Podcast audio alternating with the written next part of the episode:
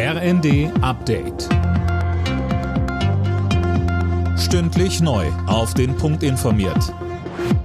Ich bin André Glatzel. Guten Tag. Es ist ein aufregendes, aber auch gefährliches Spektakel. Auf Island ist nahe der Hauptstadt Reykjavik ein Vulkan ausgebrochen. Auf Videos im Netz sind Lavafontänen zu sehen. Der Vulkanologe Valentin Troll sagte uns, unerwartet kam der Ausbruch nicht.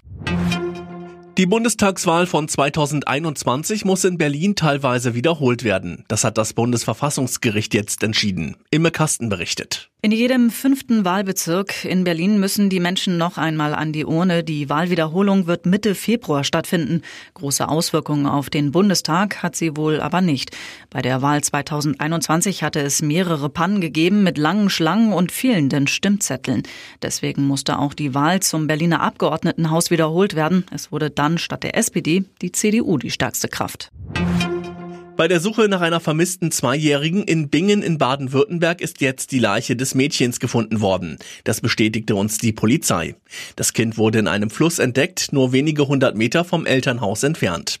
Derzeit sieht es nach einem Unglück aus. Die Umweltorganisation BUND hat wieder Nordmann-Tannen getestet und wieder zeigt die Stichprobe, der Baum könnte mit Pestiziden belastet sein. Tom Husse hat die Infos. 19 Tannen hat ein unabhängiges Labor untersucht, in 14 davon wurden Pestizide gefunden. In vier Bäumen sogar welche ohne Zulassung in der EU.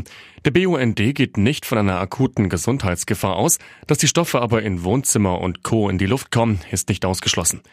Die Umweltschützer sagen, auf den Weihnachtsbaumplantagen muss sich dringend etwas ändern und sie empfehlen den Kauf beispielsweise von Bio-Weihnachtsbäumen. Fußballrekordmeister Bayern München hat den Vertrag mit Thomas Müller um ein weiteres Jahr verlängert. Der 34-Jährige bleibt bis 2025 bei den Bayern.